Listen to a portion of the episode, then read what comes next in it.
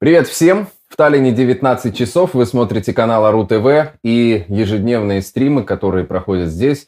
Называемся мы под Йо. Сегодня пятничный стрим, такой э, завершающий, более, может быть, аналитичный. Мы хотели его сделать в конце недели, но новости поступают буквально каждые 10 минут, что-то новое происходит. Так что Э, будет сегодня и э, а, повестка буквально последних минут. И все, что произошло за неделю, будем обсуждать с Павлом Морозовым, основателем Ару ТВ. Павел, добрый вечер. Добрый вечер, Артем. Первый вопрос, наверное, будет, что случилось с мобилизацией? Она утонула? Путин нам сообщил, что две недели и мобилизацию завершаем.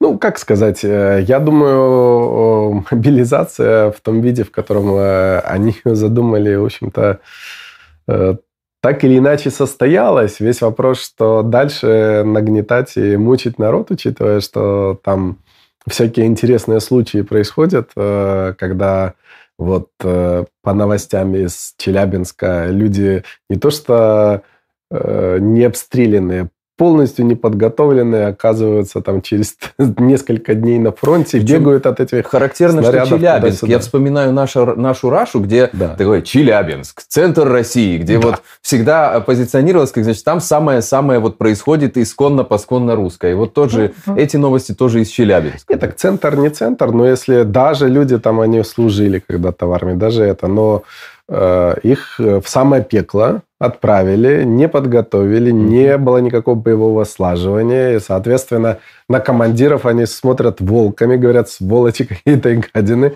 Они командиры, мы, ну, ну, чего можно ожидать? Ну, только как бы вот и как они... И это меня всегда э, завораживает тоже вот как бы вместо того, чтобы называть э, слова своими именами, то есть там раненые, убитые, двухсотые, трехсотые, вот приучились они в эту войну вот, то есть вот подмена, такому подмена понятия. Языка. Да, да, да, это, конечно, У нас странно. вместо взрывов хлопки угу. уже давно происходят, угу. там еще что-то подобное. То есть это вот, ну, пример таких мягких манипуляций. Да, да, да, да, да. Но, тем не менее, я считаю, что ну, стратегически они продолжают свою линию. Вот сейчас угу. вовлекают э, Беларусь, Александра Григорьевича, который там начинает свою да. уже скрытую мобилизацию, угу. пока он декларирует, что это все на своей территории, мы там будем защищаться, нам тут провокации грозят, все такое. Угу. Вот, но тем не менее. То есть, ну, с точки зрения цели, я думаю, они их достигнут. Весь вопрос, что, конечно, это все воспринимается глубоко негативно населением и ну, то есть можно рассматривать э, вот это выступление Путина как реакция, может быть, на плохие замеры общественного мнения, что там да. высокие показатели, тревожности и то другие, да? Я, они боятся? Я, я, я думаю, что да, да, это очевидно, что они, э, скажем, ну, там, глубоко не коммунисты, они всегда привыкли мерить вот этой все социологией. Если что-то там не так, то они, безусловно, будут реагировать. Угу. В общем, Путин вышел успокоить людей. Да. Если э, у вас уже есть вопросы Павлу Морозову и вообще каналу Ару ТВ, присылайте их э, в комментариях под нашим стримом. Будем здесь их зачитывать и комментарии интересные, и вопросы Павлу задавать. Ну и, конечно, поставьте лайк. Ваши лайки существенно влияют на развитие этого проекта и в целом контента канала Ару ТВ. Вы заметили, что э, Путин, э, как говорил Путин в этот раз, мне показалось, что он был какой-то не в тонусе или вообще сонный. То есть он вот произносил так, что ну, мы не будем больше вот призывать, там вот так уже нормально, мне никаких, э, значит, не поступало никаких от Минобороны там э, новых э, предложений. И вообще я иду спать, и вы идите тоже отдыхать, не беспокойте меня. Это, Какой да, такой это, это часто заметно, потому что все-таки, ну, так или иначе, человек в возрасте глубоко нездоровый, поэтому мы же не знаем, какие наборы препаратов в каждый конкретный день он принимает. И, mm-hmm. естественно, часть из них просто ну, давяще действует на всю эту как бы э, жизнедеятельность его, скажем. Поэтому. Арне Ведла в эфире Ару ТВ хорошо всегда комментирует тему здоровья Путина. Э, сегодня, обычно по пятницам у нас здесь Арни, сегодня он э, по делам отлучился. Думаю, что появится, конечно же, на следующей неделе. Но на персональном канале Арны Ведла, который называется «Не врать», вышло его новое сольное видео, так что можете после нашего стрима, не сейчас, да, посмотреть. посмотреть, да, что там Арни э, сказал нового. Если переходить к Лукашенко и к ситуации в Беларуси, он ведь тоже высказался довольно туманно. То есть он сказал, что мы э, запускаем режим такой немножко повышенной террористической угрозы. То есть он не сказал конкретно юридически, что мы да. вводим вот это или то, что прописано в законах. Он сказал, что мы немножко вот так вот чуть-чуть. Э, это что значит? Он все-таки не готов идти до конца, ему нужно там сказать для Путина это, или как это все ну, э, тут э, надо понимать главное. То есть вот э, после 2020 года и того факта, что он сейчас президент Беларуси только на путинских штыках и никак по-другому, угу у него не осталось права вето. Это надо четко понимать. Что бы он там ни делал, он может только смягчать э, выборы. Но как бы то, что ему скажут в Москве, он должен будет делать. Угу. Просто весь вопрос, э, э, что пока ему четко не был отдан приказ, вот, допустим, иди там штурмуй там украинскую границу, допустим, еще что-нибудь такое. Угу. Вот, пока окно маневра сохраняется, и он, конечно, по доброй воле никогда бы в это все не влез, ему это не, не надо. не в интересах Лукашенко. Да, это дестабилизирует его внутреннюю и так не очень, э, скажем, хорошую ситуацию, угу. поэтому он, конечно, при малейшей возможности будет э, там юлить, как-то из этого всего вылезать, но дело в том, что если та возможность, пока она есть, но завтра ее может не быть. И в этом ключевой вопрос. Ну, то есть Путин может впрямую потребовать от него, да. чтобы именно белорусские солдаты вступили в войну. Да-да-да. Ну, потому что сейчас э, как бы речь в Беларуси идет о том, что расконсервируются всякие э, военные объекты, которые там белорусская армия не использует для своих нужд или ограниченно использует для своих угу. нужд, которые нужны там, в общем-то, для того, чтобы развернуть эту более серьезную, как они называют, группировку союзного государства уже там с авиацией, со всеми-всеми этими делами. И у Лукашенко такая задумка, что да, вот давайте как бы белорусская армия будет стоять там на границе, будет обслуживать эти все как бы аэродромы, а там, если что туда, то идите сами вот русские воюйте. Но весь вопрос, опять же, то есть насколько такая опция будет возможна. То есть э, сейчас глобально у нас есть только два сценария. То есть или стороны там за ближайшее время приходят к какому-то условному перемирию, что сейчас как бы достаточно тяжело представить, потому что да. позиции, мягко скажем, полярные в этом направлении. Вот, и договариваться, в общем-то, крайне сложно о чем-то. То есть, потому что ну, просто и даже если бы украинское правительство на данный момент о чем-то захотело договориться, будет Майдан номер три, его не поймут сразу. Так что как При бы... нынешних э, да. раскладах, да. Да, тут как бы без вопроса. И в этом смысле э, это раз. А если мы говорим э, про другой сценарий, что надо как бы кому-то уже там побеждать серьезно, тогда, ну, следует ожидать там от Путина и России какое-то массовое такое очередной психо- психологической, психической атаки со всех сторон, угу. то есть по массе, с перегрузом всех укра- украинских оборонительных систем. Ну, вот так. А вопрос, насколько ресурсов есть на это? Ну, вот, вот говорят, этом... что вот все ракеты выпулили уже по Киеву и по, в этом по и Украине. Вопрос. В этом и вопрос, что как бы какие-то ресурсы, тем не менее, есть, но Э, они не такие значительные, как представлялось до войны даже западным военным экспертам. Поэтому приходится вот и Беларусь задействовать, угу. и у Ирана там эти дронопакеты покупать и собирать их у себя там и так далее и тому подобное. То есть, ну, по, по крупице со всего мира из стран изгоев собирается, чтобы э, вот этот последний решительный бой идти. Э, там э, недавно кто-то из экспертов назвал, значит, э, пространные изгои, значит, там клуб воздержавшихся. Это те, кто, значит, там, по-моему, Куба была, Нигер, еще кто-то, кто раньше поддерживал эти резолюции, значит, Совбезе ООН по Донбассу, по Крыму, были резолюции, они их поддерживали, а теперь в этот раз при голосовании по референдумам они воздержались. То есть вот, наверное, и эти страны тоже задействованы в поставках каких-то советских вооружений. У кого что есть, да, потому что, как выяснилось, э, ну, достаточно большие деньги были в России потрачены официально на развитие этих беспилотных систем, там с Израиля mm что-то покупали даже, которые лидеры в этой области – но по факту оказалось, что все очень скромненько. И пришлось покупать достаточно простые вот эти иранские системы, которые сейчас вот геранями обозвали или прочими растениями, угу. и он они летает. Но, тем не менее, не дают покоя они украинцам, да. в общем, да, создают да, да, довольно... Да. Ну, это так или иначе, да, это какое бы непростое это было, или простое оружие, но оно оружие, то есть оно наносит ущерб.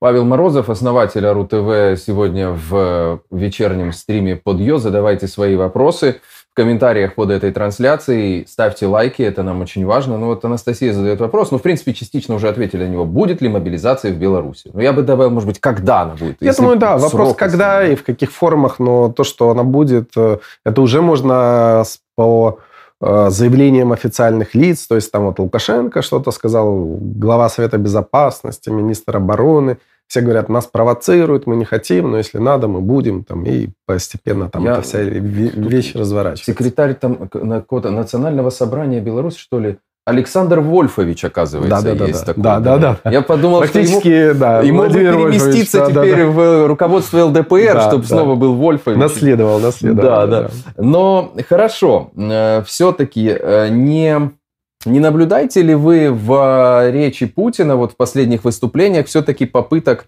э, притормозить? И, может быть, вот после встречи с Эрдоганом, которая сейчас произошла, может быть, все-таки, как нам Арный Ведла э, все время сообщает, что происходят закулисные какие-то переговоры постоянно, может быть, они все-таки к чему-то привели, и Путин, э, в общем, жмет на тормоза или нет?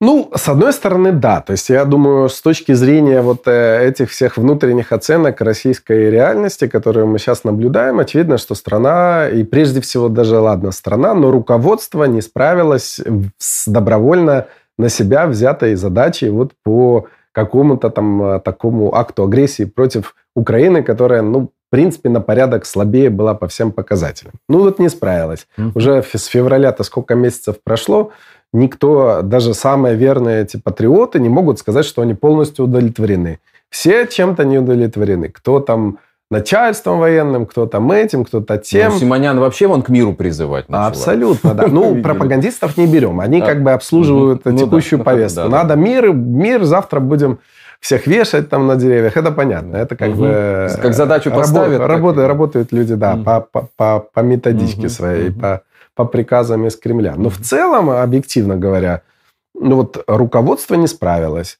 Э, если дальше в таком ни туда, ни сюда режиме быть, это становится опасным. Потому что, ну, даже вот обычный этот как бы классический русский избиратель, он начинает думать, ну, а что вот мы такие великие, нам вот рассказывают, какие мы великие, ядерные, сильные, и не можем тут уже вот такое продолжительное время что сделать. Нас вот выбивают из, э, как правда говорили, что столько с таким кровью, трудом мы берем какой-нибудь очередной объект на Донбассе, а потом украинцы за два дня возвращают его обратно. Ну, что это такое? Ну, как, как это вообще возможно? Глубинный избиратель, да. э, ядерный электорат Путина, как бы не звучало это. Есть проблема, да. Начинает чесать репу. Да, да. Этот процесс происходит медленно во времени, да, да но он, да. видимо, они уже по своей, как мы вначале говорили, по своей социологии, они видят, что как-то там что-то народ... Сто процентов. И кажется так, что э, в этой ситуации, конечно, лучше поставить все на паузу. Угу. Это значит, что, конечно они никак не могут это вот все, как вот часто предлагают, вернуть, и там Донбасс, и там даже Херсон, и, ну, не говоря про Крым, это говорили нет. Они говорят, это, говорят, это наше, наше, все, мы. Да. Вы хотите, признавайте, не хотите, не признавайте, но это вот это наше. Но, с другой стороны, есть противоположное. Ну, вот украинский народ этого не понимает. Он не готов на таких условиях мириться. И возникает такой э, некоторый когнитивный диссонанс. Вот э, э российское руководство привыкло к такому модели поведения – что мы вот такие умные, у нас есть пиар-агентство, деньги, институт пропаганды, КГБ, там, ФСБ, неважно. Угу. И народ у нас как бы как, э, ну, такое вот, как лошадка. Мы чуть-чуть туда, чуть-чуть сюда, если надо э, быстро, если надо медленно, если надо и под нож. Мы можем корректировать и да. общественное мнение, да. там настроечки покрутить. Да. И они ожидают э, такого же поведения, там, допустим, от украинского руководства или там от западных элит каких. Абсолютно. А этот не работает так у них совсем по-другому. Там вот народ что-то значит. Он, он вот может не принять такой выбор. И это кардинальная проблема в данной ситуации. Часто цитируют э, Леонида Кучму. Когда-то он э, Путину сказал «Украина не Россия». А, по-моему, это было, там у них где-то встреча была короткая, э, когда начинался, по-моему, первый Майдан. Ну угу. да, первый Майдан, и Путин ему говорит, ну вы, вы вынесите водометы и там резиновые пули, газ и все. А Кучма ему сказал, Владимир Владимирович, Украина не Россия. Да, да. Так не И вот я постоянно слышу этот тезис, что у них э, в российской элите представление об Украине, о других странах ровно такое же по, по модели, так как устроено у них. Они не могут понять, что там есть другие да, вот да, какие-то процессы. Это вот даже вот нам, таким не сильно искушенным в высокой политике угу. людям, совершенно очевидно. Вот все, что делает Россия, начиная, ну, не знаю, там с всех этих ранних путинских времен, вокруг себя со своими соседями, там в Азии, в Европе, выглядит так, что э, ты не хочешь там собрать этот условный СССР-2 там, или какую-то русскую империю очередную, а ты хочешь всех максимально от себя отвратить. Ну вот ролевой пример, который мы видим сейчас на примере Донбасса, например. Ну вот что да. мы видим в Донбассе? Мы официально освобождаем Донбасс, ДНР, ЛНР от каких-то условных там фашистов допустим. А официально такая у нас история. Угу. Но в результате э, перед нами и за нами пепелище, то есть все уничтожено, это вся богатейшая области Украины – этих же э, э, людей, которых мы вроде у, э, у, у, хотим как-то облагодетельствовать, мы первым же делом начинаем уничтожать, гоняя их в эту вот э, мобилизационную историю и бросая первыми на фронт, необученными, без всякого оружия. Ну, правда, да. Мобики там, эти бедные. Да, началась да, еще да, раньше, да. чем в Одессе. Да, в абсолютно. России. И этим же занимались Ладно, если бы это только сейчас, значит, так с 2014 года же. Это ж, ну вот слепой может не видеть. И, и мы вот эту витрину русского мира продаем всем остальным. Ну как? Даже я не знаю, какой-нибудь, э, условно говоря, киргизский чабан в юрте, он уже понял, что это как-то не очень. То есть не хочу я Модель такое. немного не, не да, подходит да, для да, него. Да, И вот э, мне кажется, это вот какая-то большая проблема в мозгах.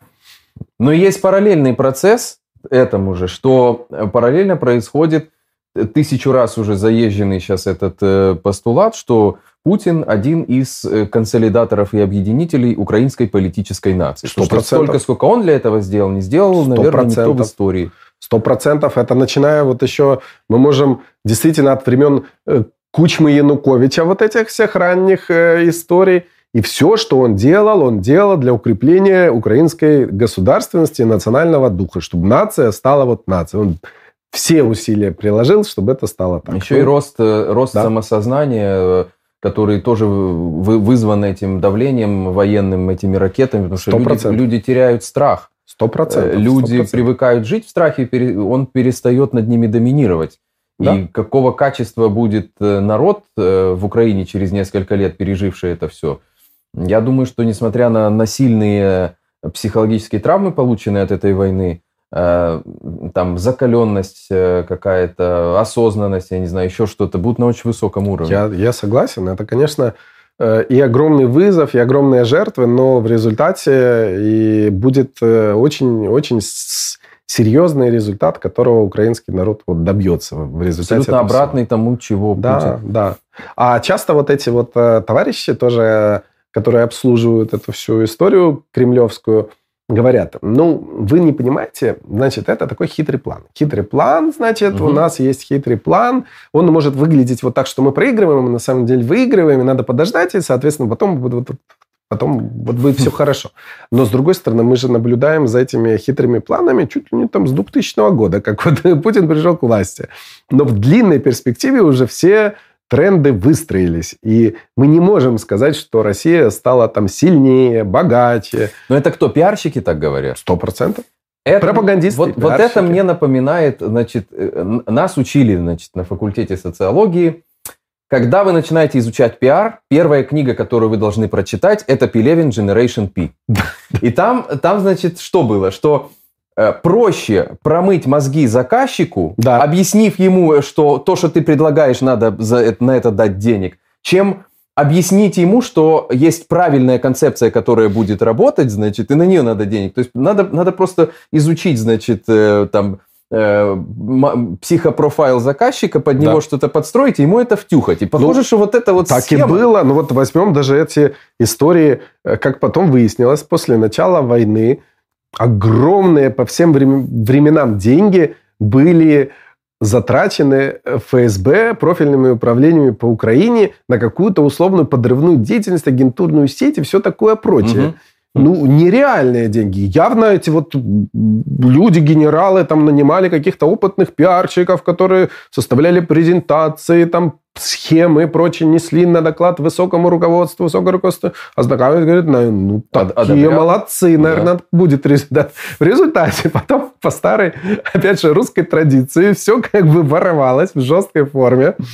И в эту Украину, наверное, и копейки не доходило. Ну, вот. вот. А потом оказывается, что план-то не хитрый оказался, а, в общем-то, да. даже очень, очень даже наоборот. Тебе же проще понять, к кому ты идешь да. в высокий кабинет, да, кому да, ты да. это несешь, и как это построить, чтобы ему это втюхать. Конечно, Изучить там, значит, это все поле, все это, простроить эту концепцию, а там сработает, не сработает. Абсолютно, да. Да, это и... очень интересно, конечно. Но если, если еще говорить вообще о российской элите и настроениях там, насколько вы видите признаки вот этого раскола, который, в общем, эта тема муссируется последние месяцы, мы постоянно наблюдаем какие-то вроде бы как похожие на это там эпизоды, то Песков что-то заявляет о разногласиях, то какие-то странные там в пропагандистских российских медиа появляются, что все, скоро Донбасс падет и, и так далее. То есть вид, видны какие-то признаки. Насколько вы вот... Ну, во-первых, это надо понимать, что как бы э, российское нынешнее руководство, она плоть от плоти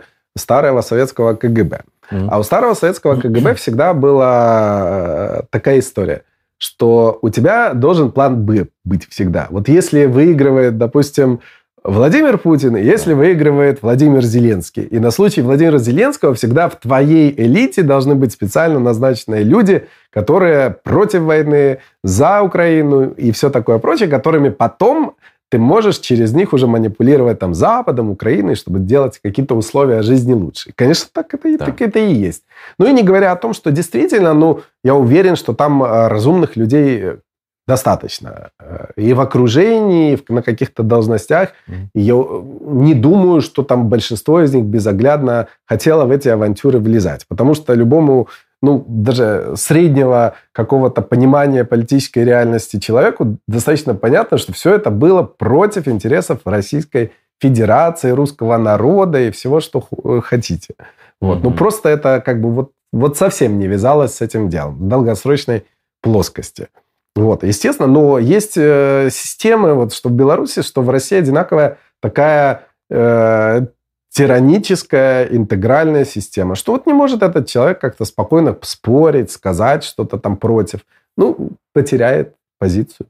Пойдет немилость. И получается отрицательная селекция да, в да, этой да, да. что а это ведет... Лояльность – это базовый э, признак, да, да, да. про это фактор как, продвижения. Это как в российской армии. Ну, чем вот там, э, скажем, от украинской армии она отличается, или это у американской армии, что там все-таки э, очень многие вещи делегируются на уровень э, людей, которые видят э, поле боя, которые имеют ситуационную осведомленность, и они могут принимать решения. А в российской армии, чтобы что-то стрельнуть куда-то напротив, должен еще писать долго вверх и ждать долго вниз. Mm-hmm. И еще там не факт, что тебе там что-то... Еще дадут. брать да, талмуд, ну, нести бы, его в другой это, кабинет. Это просто идеологически разные модели mm-hmm. во всем, от войны до политики. И, соответственно, результат.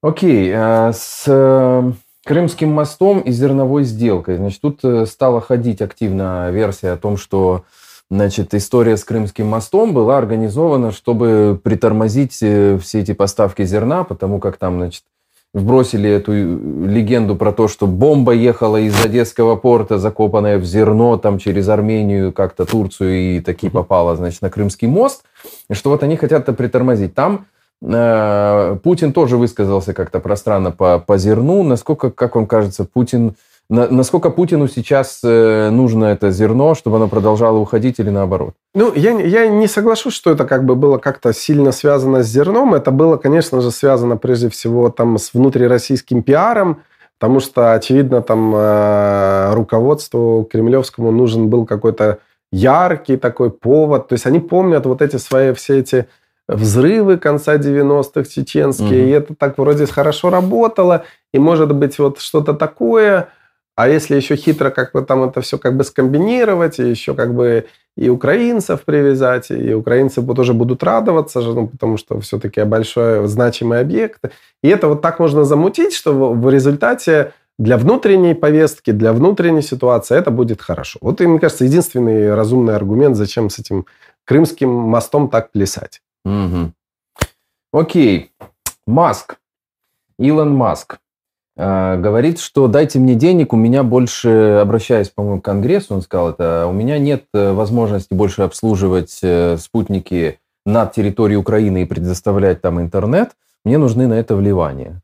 Как это вписывается во все, что говорил Маск за последние две недели? Не-не-не, ну это, это в принципе полностью вписываться в то, что он говорил за последние две недели. То есть он взял эту линию уверенно и как бы продолжает. И это, как мы говорили в прошлой передаче, может быть связано с тысячей и одной причины, которая включает и его финансовые интересы, и желание немножко, там же у него сейчас продолжается эта история с Твиттером, угу. который в принципе, требует закона, чтобы он его купил. Маск не хочет по такой цене покупать. И там в судах Делавера эти все как бы дела идут. И, э, и это внимание нужно делать. И опять же, выборы в Америке, вот, соответственно, в, в ноябре. То есть куча причин, почему Маску это нужно, соответственно. Но мне кажется, это тоже как бы на уровне пиара его личных интересов, как бы там ни стояли дела. Просто он решил как-то оседлать вот эту линию да, да, России, да. Украины. Да, да, да, да, да, да. Ваши вопросы Павлу Морозову и каналу Ару ТВ под э, стримом в комментарии можете присылать мы будем все это зачитывать. А по поводу Херсона. Американские эксперты говорят, что Херсон э, может перейти под контроль Украины во второй декаде октября. И, в принципе, Херсонес в глобальном смысле довольно такое сакральное значение для Путина имеет. Э, как вам кажется, будет ли э, в эти сроки Херсон украинским, и как это дальше повлияет на ход вообще всей военной кампании? Ну, если бы такое случилось, Херсон отошел бы к Украине, это был бы крупнейший город за всю, значит, эту военную кампанию, которая бы вернулся. Это был бы сильнейший удар, значит, по всей этой как бы российской mm-hmm. пропаганде. И э, обратным способом, тогда идя вот от этого факта, мы можем сказать, что ну вот Россия ни при каких э, обстоятельствах это допустить не может да. соответственно. И весь вопрос, есть ли у нее для этого какие-то возможности, соответственно. Угу. Вот. Как я понимаю, там с Херсоном ситуация непростая, потому что он стоит на э, двух берегах, э, значит, э, большой очень реки. Да. Вот. Да. И вокруг такая местность э, тоже весьма плоская, поэтому это не будет простой задачей. То есть угу. это и сейчас непростая задача. Угу. И э, прогнозы там военные, наверное, давать это как бы гадание на кофейной гуще. То есть у кого там и военная удача э, лучше пойдет, и ресурсов будет больше. Потому что любое наступление, оно же ну, по любым военным методичкам требует там, ну, тотального превосходства на этом конкретном театре военном действии. Ну, будет оно, и будет нет артиллерия, ни у кого будет авиация, да. Ну, тогда да, да.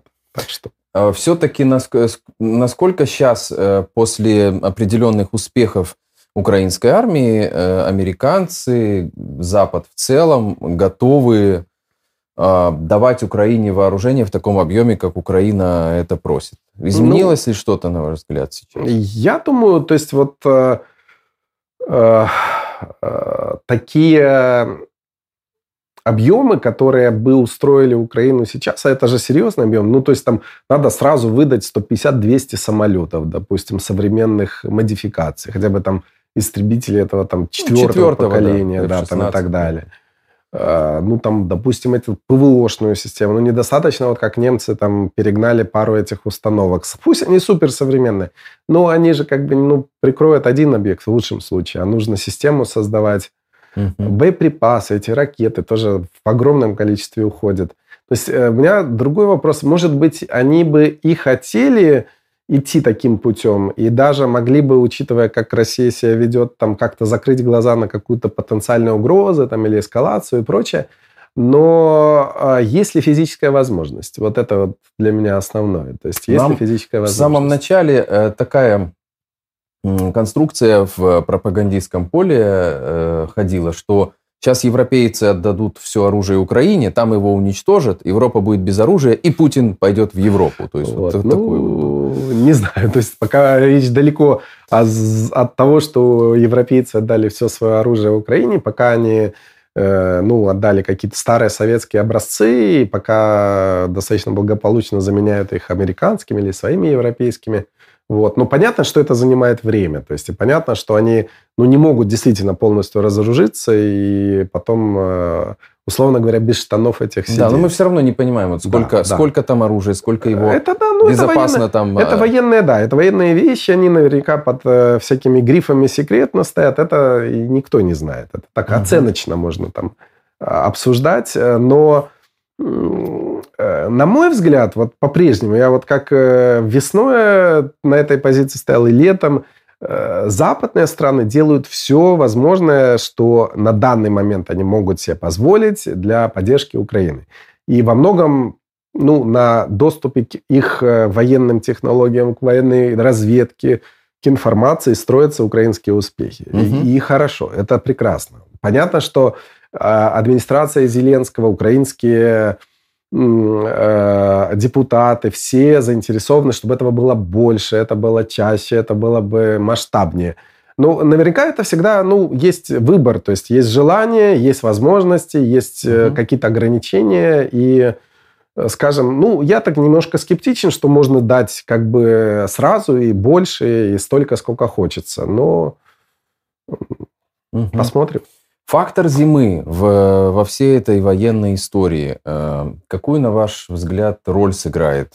Потому что, ну, говорят, там, там же, вот на Херсонской области, допустим, морозы там, ну, около нуля в основном, это будет э, грязь, это будет распутиться, и как это повлияет? То есть это все-таки приостановит боевые действия или нет? Или эскалация, если будет намечена, то она все равно случится? Ну, я думаю, тут, опять же, вот по, по оригинальной схеме, которую мы обсуждали. Конечно, в идеале для России получить передышку, собраться uh-huh. там, э, держать, э, зачищать эти все украинские территории, которые находятся под контролем, и ждать вот пока зима там э, создаст в Европе больше конфликтов, там в Украине там еще надо эту зиму пережить, учитывая все эти проблемы с энергоснабжением, с теплом и так далее.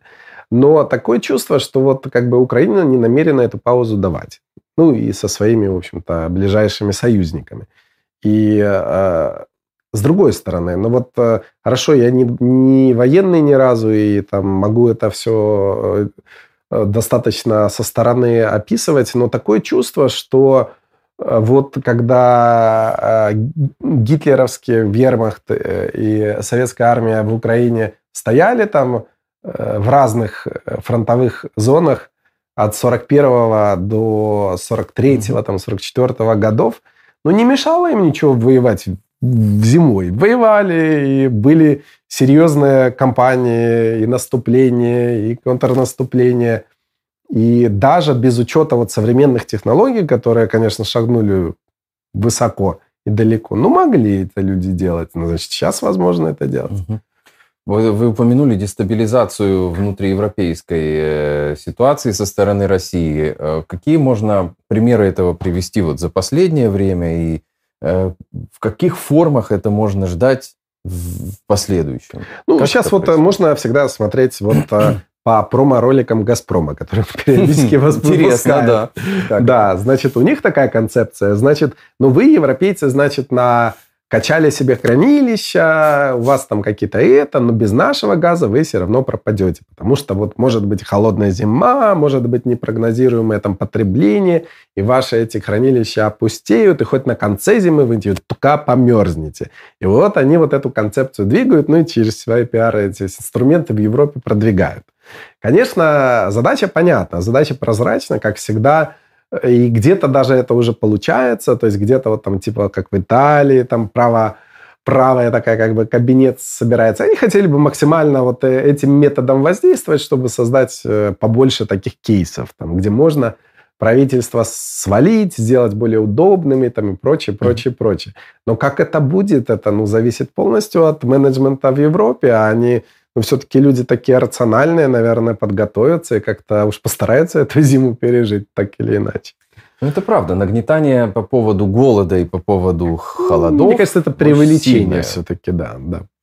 А, все-таки, вот, ну, допустим, в Италии пришло новое правительство, э, ну, типа как будто бы они связаны с Россией, они лояльны. Ну, а все-таки докуда может в европейской стране простираться вот эта лояльность э, условного там ну, пропутинского правительства? А, Что скажем, оно даст Путину? Как сказать? Официально все, любые правительства, которые там в этой Италии вот сейчас пришло или любое другое, они же не будут говорить, что Путин хороший, там Украину правильно бомбить и, там, и захватывать и прочее. Нет, они будут стоять на такой средней э, позиции, и, в общем-то, там э, эти все их русские контрагенты полностью их поймут и даже вопросов не будут задавать. Вопрос в деталях обычно. То есть, э, ну, поставить где-то на европейском общем заседании, где требуется консенсус, какой-то вопрос, право вето, то есть чуть-чуть все эти процессы затормозить, замедлить, усложнить. Вот мне кажется, вот здесь вот это скорее об этом, не о том, что они как-то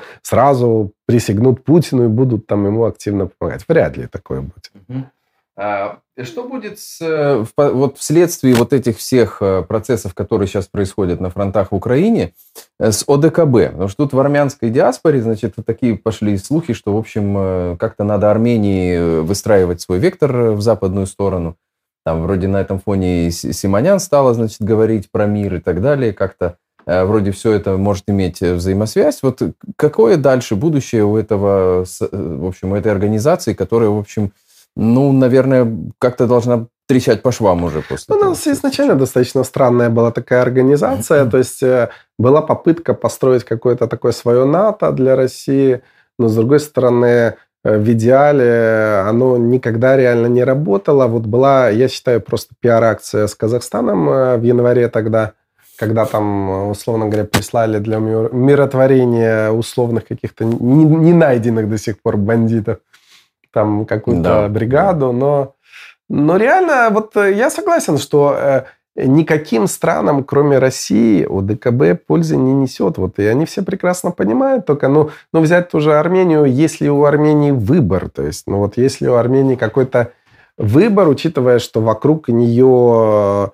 в общем-то, близкие союзники Азербайджан с Турцией. Ну, хорошо, Иран, там более-менее нормальные отношения, но Иран это не Запад, то есть это антизапад. И, соответственно, ну, в такой ситуации там как-то быть сильно прозападными, мне кажется, очень сложно будет, потому что сразу власть резко поменяется на какую-то крайне пророссийскую. Тем более там куча людей, которые с, связаны с Россией, только ждут момента, что это еще более обострить. Ну вот это везде, на, на постсоветском пространстве, оно как-то все вплетено в, да. в структуры, вот российские да, агенты да, влияния. Да, да. Ну это неудивительно, опять же, ну как бы это все было единым государством до 91 -го года, то есть все КГБ работало, не прекращая, столько лет, то есть, ну, опять же, э, после этого куча людей поехала делать бизнес в Россию, в Москву в том числе. Это все как бы обросло какими-то угу. делами. Так что... Поставьте лайк нашей трансляции. Стрим на РУ-ТВ называется «Под Йо». Сегодня с нами основатель РУ-ТВ Павел Морозов. Э, Все-таки э, ваши белорусские корни, э, вот хочется в этой связи задать вопрос, как будет, на ваш взгляд, строиться взаимоотношения между Беларусью и Украиной после, ну вот закончится путинская там путинский период, закончится война. Вот то, что сейчас за, на, за этот короткий период произошло между Украиной и Беларусью, как скажется на, на дальнейших взаимоотношениях между государствами? Я считаю негативно, потому что к сожалению, сложилась такая ситуация, в которой э, обе стороны обижаются друг на друга, и обе где-то правы, где-то неправы. То есть, ну, скажем, э, белорусы, э, их позиция в том, что они не понимают э, украинской эмоциональной реакции. Ну, они говорят, ну, мы же вас не стреляем, мы как бы стараемся всячески воздерживаться. И более того, у нас этот самый Э, тиран, который как бы никакой народ, конечно, не слушает, а слушает Владимира Путина, что ему прикажут из Кремля. И вы от нас что-то хотите, соответственно. Но, с другой стороны, они не учитывают э, того, что, ну, понятно, что украинцам достаточно все равно, что там в Беларуси делается, если со стороны Беларуси летят ракеты, наступают войска и все такие прочие дела – и как бы это не объяснить, это не логическим языком, ну, те, кто понимает, те, то, те и понимают, а, ну, массовый человек, конечно, не будет в эти детали вникать. И я считаю, что, конечно, вот такая ситуация, это прежде всего в пользу Кремля, безусловно. То есть, и я не удивлюсь, если там специальные ребята, тоже пиарщики, всякие агенты, они активно над этим работали и в Беларуси, и в Украине, чтобы создать такие э, позиции, которые будут максимально провоцировать. Потому что, да, вот если мы вспомним начало этого конфликта, то ну, большинство белорусов, мягко скажем, эту войну не приветствовали, считали ее совсем, mm-hmm. совсем чем-то из ряда Интересно. ужасов всяких и прочих. Но со временем же это все накапливается, пропаганда работает, и, скажем, э, задача, конечно, там, допустим, э, кремлевской администрации максимально воздействовать на то, чтобы повязать белорусов кровью, естественно. И э, не, не надо думать, что они оставят для Лукашенко какое-то окно возможностей. Они заставят его послать своих людей, и это потому что это ну, часть их вот имперской политики, чтобы как бы не было возможности никаких там альянсов на их вот этих вот западных границах. Так, так будет совершенно точно. Угу. Весь вопрос, что насколько, скажем, ну, в Беларуси хорошо. Мы имеем там оппозиционно мыслящих людей Лукашенко, мы имеем огромное количество белорусов за пределами Беларуси, они все с, большего сочувствуют вот украинцам, даже какие-то формирования военные да. в Украине действуют и хорошо действуют, как Арестович говорит. Ну, соответственно, ну, есть и другая сторона. Но, с другой стороны, нету в Беларуси сейчас, и глупо его искать, какого-то актора политического, ответственного за государство, который был бы проукраинский. Ну, нет, нет. Ну, Лукашенко за свое, э, условно говоря, теплое место, прежде всего, думает, и он лавирует, и ему будет болтать то, что ему будет выгодно, и то, что из Кремля скажут. Угу. А, соответственно, механизмы принятия решения там вертикальные. Ну, скажет он, пойдут да, может, будут уклонисты, может, будут там несогласные, но принципиально это будет работать. С другой стороны, с украинской стороны, ну, у них столько забот у этого руководства, столько вызовов, там, в свою страну смотри, этот Что фронт, смотри, про, на Запад. Ну, в Беларуси, в принципе, нет времени заниматься, и не приоритет, вот чет, четко mm-hmm. скажем. Хотя я бы вот добавил еще один факт, который часто люди упускают. Да. Вот в Беларуси недавно, э, буквально пару лет назад, 2020 год, август 2020 года, была очень пограничная ситуация, когда большинство народа вышло, сказало нет. Вот у Лукашенко висел буквально на очень тонкой ниточке. И ему помогло только вмешательство прямое вот Путина, поддержка, которая усилила его позиции в аппарате, и потом он массовыми репрессиями все это как бы дело а эта поддержка тогда, она в чем выражалась? В каких-то этих э, формированиях, там, которые вошли в Беларусь военизированные? Не, не, не, этого не нужно было. Э, скажем, э, там был такой момент, что Лукашенко был этим всем поставлен в ситуацию, когда он уже не народный лидер. Он фактически был изгоем. И основная была история о том, вот кого поддержит вот этот самый государственный аппарат, в том числе силовики, в том числе чиновники, mm-hmm. в том числе... И это было далеко не однозначно. Многие там, э, условно говоря, подмаргивали, подмиргивали и делали пасы в сторону вот народа. Mm-hmm. И, честно говоря, вот если тогда вот вспоминать эти события, э, скажем, даже Россия, потому что если мы вспомним, уже забыли давно, перед э, этими самыми выборами э, э, Лукашенко вдрызг разругался там с Россией, ловил этих вагнеровцев и кого-то он там что-то не делал. И первое время Россия интриговала на стороне народа, условно. Но ровно до того момента, пока Лукашенко не приполз в Кремль и не лег вот целовать эти ножки Владимиру Владимировичу. И тогда он как бы вот поставил себя в позицию, что хан великий там, а я его такой местный наместник. И mm-hmm. вот это всех устроило. Тогда резко там начали уже действовать и пиар-агентства российские, службы специальные, прислали пропагандистов. И принципе, не имея, опять же, вот часто говорят, почему в Украине Майдан возможен, почему там в Беларуси не майданится никак. Вот столько пробуют и никак не майданится. Было уже почти там. Да вообще, уже я, я только сам в нескольких участвовал. И, соответственно, уже потом отсюда наблюдал. Да, вам, наверное, обидно, как никому, да? Не-не, это, это справедливый вопрос. Вот почему так там, а здесь вот не, не так. А, я скажу по простой причине, что э, просто в Украине во все времена, начиная с, еще с Кравчука и кончая самыми последними, но не было монополии на власть. То есть там всегда были разные интересы у разных кланов, олигархических, да. политических, каких угодно. Угу. И всегда на стороне Майдана стояла значимая часть этих группировок. А это значит, что ресурс, это что медийный ресурс, это что лидерский ресурс и прочее. В Беларуси это все зачищено еще, извините, в 2000 году было.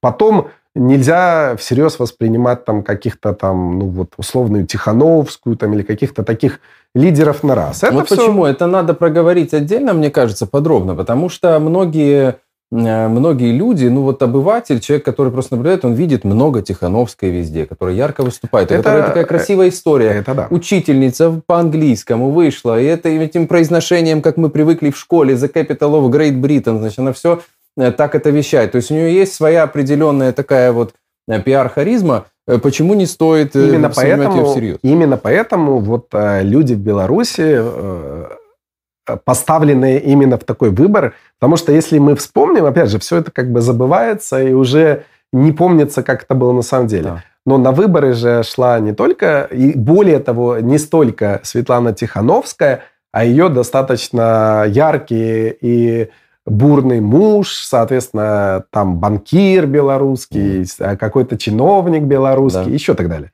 Но допущена была кто? Светлана. А чей это выбор был? Александра Григорьевича Того, Лукашенко лично.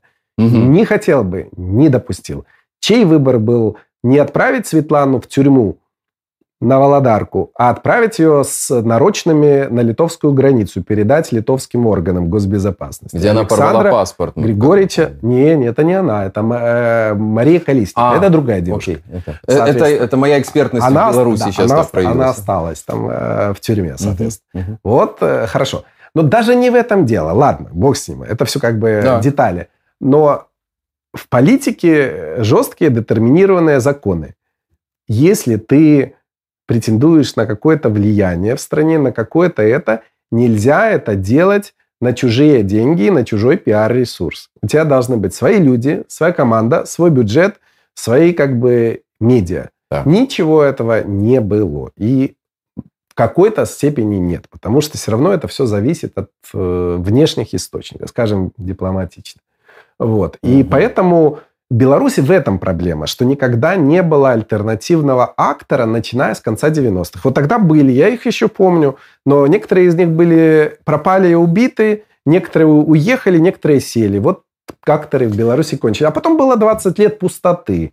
20 лет уничтожения всего. И поэтому... И акторов сейчас да. нет, да. Э, которые могли бы быть, они сидят в тюрьме. Да, да. Но, э, наверное... Причем, вот если сравнивать с российской ситуацией, казалось бы, ну, похожие там такие режимы, да. там немножко по-другому. То есть там люди э, в Беларуси просто убираются из схемы, а в России немножко такая как бы картельная система. Там ты встраиваешься в схему и имеешь с этой схемы барыши и прочее. Угу. Но четко, если ты занимаешь непримиримую какую-то протестную позицию, ты лишаешься сначала своих денег, потом своего статуса, а потом, если надо, и жизни. То есть там немножко козаностра такая. То есть в Беларуси Гибридная попроще. форма. Да, в Беларуси и... попроще, да. Но у Лукашенко ведь, мне кажется, с тех пор и прилип этот, э, как там, последний диктатор Европы, да, именно да, потому, да. что он убирал вот последовательно всех, кто маломальский представлял какую-то индивидуальность. Абсолютно, внутри. абсолютно. И более того, вот как ни парадоксально, это было крайне выгодно тому же Путину. Почему? Потому что если Лукашенко последний диктатор, то Путин, Путин же вообще на этом фоне другой, да. прогрессивный деятель. Вот. И это, в принципе, вот пока он уже не наплевал в старшем, пожилом своем возрасте на все эти условности, он угу. даже за это держался, некоторым образом Но, способствовал. Да. Не знаю, мне кажется, Беларусь заслуживает э, за все вот эти годы, за все годы вот этого вот э, страданий и невозможности перейти эту планку, вот когда наконец-то это все, все накопившееся выйдет в какое-то качество, она заслуживает чего-то вообще грандиозного какого-то социального блага ну, после я, ухода Лукашенко. Я, я вот, э, хотя и белорус, и за все это сильно переживаю, я скажу так, что, кажется, и э, Беларусь заслуживает, и Украина там трижды заслуживает, и из-за войны, из-за всей этой что приходится людям выносить. И даже Россия, несмотря на вот на в каком страшном качестве она выступает, но тоже она заслуживает. Ну, как гораздо лучше, если бы эти люди, которые сейчас идут, убивают других и себя гробят, ну, жили Конечно. бы спокойно и э, в своей огромной территории там от этого самого от Москвы до Владивостока, да там 10 Илонов, Масков, там что хочешь можно настроить. Ну, займись ты спокойно этим. Но Hyperloop нет, не дают, не дают, не дают. Вот, да, это, это удивительно. Почему не да. дают? То есть это но это же не, не то, что сознательная какая-то программа по... Нам ведь всегда объясняли, что Запад хочет нас всех уничтожить, поработить. Что Запад хочет, чтобы Украина и Беларусь разделились там, и ну, Россия с Украиной разделились. Ну, мне считаю, я, я, я думаю, тут это все э, такая беда вот этих вот постсоветских элит, которые везде возникли, ну, каждый в, в, своей, в каждой стране по-своему, но mm. что-то есть общее. То есть вот они э, на том этапе конца вот этого Советского Союза, этой перестройки, они вместе, с, как говорится, с водой выкинули и ребенка. То есть, потому что, ну, как бы к этим советским лидерам не относиться, по-разному, скажем честно, то есть у них вот чего не отнять было, это вот какая-то как бы, ну, общая мысль о том, что общественное благо важно, что как бы, ну вот частный интерес лучше задвинуть немножко на второй план, даже если он у тебя есть, и не выпячивать и так далее. И mm-hmm. вот те лидеры, которые пришли им на смену, они были вот из эпохи этих э, ревущих 90-х, что как бы надо бабло, хапать, надо власть. Хапать, да. И зачем? Ну, не для страны же, для себя. И вот эти люди уже пенсионеры, глубокие старики, но ментальность та же. И, соответственно, вот эти все войны, это что же, ну, ни разу не... Ну, какой Россия от этого прок? Это чистый убыток всегда Полный. от этих войн. А вот кому-то конкретно вот кажется, что для него это важно. Да, вот, и, соответственно, начинается использование такой огромной страны, такого огромного ресурса в интересах там нескольких людей. Причем, которые Одного еще не, клана не, не соображают хорошо, к чему и они вообще стремятся. То есть, э, которые под собой гробят эту всю почву. У них, как на ваш взгляд, у них много вот такой какой-то идейной мотивации, вот это, вот это какая-то исконно-посконная Русь, какие-то mm-hmm. эзотерические там концепции вот у них. Это я, есть или это слишком при, Я думаю так. Это все, конечно, с одной стороны пиар, с другой стороны, э, ну, я бы назвал это такими милыми хобби, потому что у ага. нас вот там на велосипеде покататься или в лес сходить, а у них там эзотерика или там в православные какие-то дела поиграть. Но суть их другая. То есть это по-прежнему такие индивидуалисты, жесткие волки, которые готовы грызть своих, грызть чужих, чтобы получить свою лишнюю копеечку. И вот в этом они живут. А все остальное угу. это как бы наносное, это не главное. Э, те люди, которые реально думают про идеологию, про какое-то общественное благо, туда даже не попадают. То есть там совсем другой отбор. Вот. Интересно. А если говорить, вот э, еще продолжая эту элитную историю, она, на мой взгляд, важна. Э, как ожидать смены поколений? Вот как она произойдет и как, на ваш взгляд, если прогнозировать, э, в какое качество это выйдет? Что будет? Какие изменения начнутся, когда в элитах произойдет смена поколений? Я считаю, на каком фоне это происходит. Вот, допустим, в Украине это на страшном, но очень здоровом фоне вызова для страны, вызова для украинского народа и цивилизации. Да. Естественно, он идет семимильными шагами, молодые люди приходят, занимают те позиции, которые они могут занять, и каких-то серьезных проблем с этим нет. Все идет хорошо. Да. В Беларуси ситуация такая, что как бы вычищено 60% здорового общества, осталось там, вот, условно говоря, этот Александр Григорьевич, его обслуживающий персонал и 30% истинно верующих вот этих лукашистов. Угу. И из них все это комплектуется. Ну, по нижней фазе, естественно. Конечно, там есть молодые лукашисты, конечно, и супер молодые лукашисты. Ну, это как бы, ну, такая кендеровщина такая получается. То есть это, ну, опять же, все по-скромненькому, то есть на репрессиях, на какое-то запугивание, на каком-то произволе. Это грустно, конечно. А в России, ну, там еще сложнее, потому что с одной стороны, вроде молодые люди есть, и вроде они где-то учились в западных университетах, кто-то сын какого-то или внук какого-то вождя нынешнего, кто-то так просто. Ну вот там этого кого? Ну, Патрушева, по-моему, сын. Ну да, но... Прогнозируется в, как президенты. Да, ну даже не важно кто. Угу. Потому что нельзя воспринимать вот Россию как такую как бы э, пирамидальную структуру. Это, я говорю, это Коза Ностра, это как бы совсем другая система, где ты или играешь по правилам вот этого круга, или ты не в нем. И там уже Никуда благо, ты что ты еще жив пойдешь. или не сидел, да. Mm. Потому что вот те же примеры этого губернатора, Белых, там вот этих всех высших чиновников, которые периодически садятся. Ну, я не думаю, что они как-то больше крали или что-то делали. Просто они вот оказались не для системы не, не такими, недоговороспособными, неправильными.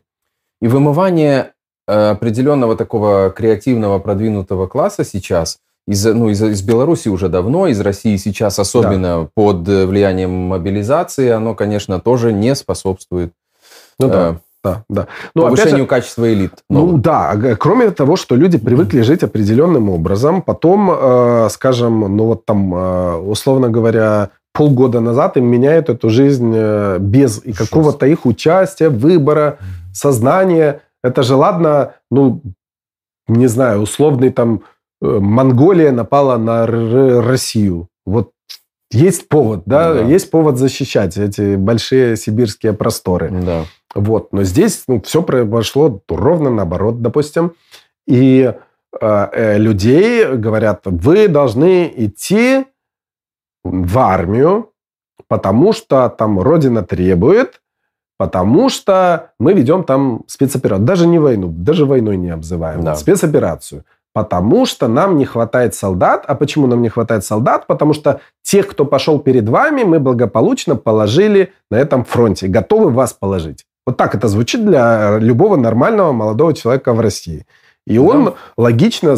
Каких он взглядов не был? Ладно, путинист, он там, не знаю, там анархист или вообще как бы за демократию. Тут уже, называется, за жопу он, взяли, он надо думает, текать. Ну вот давайте подумаем, зачем мне это надо угу. вообще? То есть, ну как бы ну, он не находит ответа, и он начинает мигрировать ближе там, к грузинской или к казахской границе там, и как-то старается от этого воздержаться. Завершающая тема на сегодня. Как вы видите консолидацию диаспор в ближайшие, возможно, несколько лет? Мы видим, что диаспоры очень быстро по историческим меркам приобретают свои новые очертания, увеличиваются в объемах, уплотняются в своих консолидациях. Я имею в виду и российскую диаспору, которая сейчас угу. резко выехала, украинская диаспора, которая по, по понятным причинам выехала, белорусская диаспора своя, которая формировалась здесь. Вот как, насколько вообще фактор диаспор будет важен и влиятелен на события? Так, ну, я, это хороший вопрос, на самом деле, потому что я, выехав из Беларуси в 2006 году, сразу на это обратил внимание и даже Э, много изучал опыт э, других диаспор, не белорусских, скажем, mm. и участвовал в консолидации еще на тот момент вот как бы достаточно слабой вот этой белорусской диаспоры нового поколения. Mm. Мои выводы такие. На идеологической основе консолидация долго не длится. То есть ну, вот на этапе того, что мы против Лукашенко или против Путина, мы против войны, это все где-то годик, то есть, ну, может, полтора. Потом жизнь берет свое. То есть люди же как бы должны выжить совершенно Э, как-то не парадоксально, вот людям внутри страны кажется это странным, но это тоже экстремальная среда, только по-своему. Это другое общество, другие правила, другие порядки, э, надо денежки зарабатывать. То есть это же как бы существуют всякие фантазии, что здесь тут всех кормят бесплатно. Нет, ну, капиталистическое ну, общество ты должен что-то делать, чтобы надо жить нормально. Да. да.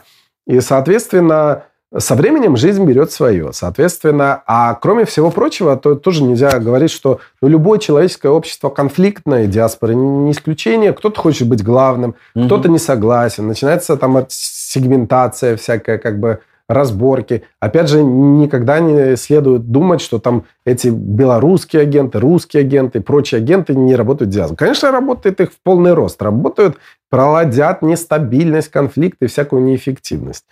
И более того, ну, мне кажется, чтобы стать эффективной диаспорой, а таких мы знаем-то не, не так много, это вот, в общем-то, еврейская диаспора, армянская диаспора, китайская диаспора. Может быть, какие-то другие, прошу извинить, но вот эти точно... По миру прям вот. Но сколько тысяч лет на это ушло? Mm-hmm. Зададим вопрос. И в каких условиях это все происходило? Поэтому, скажем, э, диаспора может быть актором. Вот украинская диаспора была актором в этой ситуации, потому что в Америке, в Канаде есть украинские миллиардеры, есть mm-hmm. хорошие, стабильные национальные диаспоры, которые уже сколько лет там э, существуют. И это все, когда стране понадобилось, они ответили, да. Ну, понятно, что ну, у белоруссков, у белорусов, у белорусской диаспоры, у российской диаспоры, э, вроде да, в России тоже этих же миллиардеров, миллионеров там куча. И они все где-то не в России, но что-то они, они диаспора, не диаспорообразующие они да, какие-то. а почему? А потому что, ну, скажем... Это правда. Главное правило, чтобы страна и диаспора дышали в унисон. Вот если государство Израиль там боролось с арабами, которые на нее нападали там в разные времена, и делала призыв к своей диаспоре, конечно, диаспора отвечала, и mm. за счет нее многие вопросы решались. Но ни российское государство, ни белорусское государство ну, не то, что призывы не делают, оно эту поносят диаспору и всячески вытирает об ее ноги, пытается ее уничтожить. Mm. Ну, какой, в этом, как, какой эффект как бы может быть синергетический? не формируется вопреки, да? Конечно, так, конечно. Это всегда в контексте своей национальной истории. Вот украинцы в этом Или смысле... государство не должно быть, как вот у евреев до недавнего времени. Тогда нет вопроса. Тогда mm-hmm. ты выживаешь сам по себе вот с этим. Украинская диаспора в этом смысле, конечно, э, более, наверное, перспективна, потому что там как раз-таки связи не только на уровне идеологии, да. а на уровне абсолютно практических вещей, бытовых вещей. Да. Вот у нас Инна Гордиенко была да. в эфире можете пересмотреть стрим э, с ней некоторое время назад. Это э, пиар-директор Украинского института будущего. Вот она как раз говорила о том, что в Украине есть целый рес... в Эстонии есть целый ресурс для украинцев, где ты можешь найти украинского парикмахера, украинского там какого-то мастера по каким-то вещам. То есть вот на таких уровнях связи формируются. Сто процентов, и это так и работает. Наиболее сильные связи – это действительно личные, хозяйственные, экономические, тогда из этого вырастает все остальное. В общем, э, завершаем эту неделю, завершаем стрим. Э, Павел Морозов, основатель РУ-ТВ, был сегодня с нами. На следующей неделе наши стримы под Йо будут выходить э, в 17 часов. В пятницу посмотрим, может быть, чуть позже. Следите за уведомлениями, подпишитесь на РУ-ТВ, включите колокольчик, так вам будет удобнее, чтобы ничего не пропустить. Спасибо, Павел. Спасибо, Артем. Всем хороших выходных, счастливо, до понедельника. До понедельника, счастливо.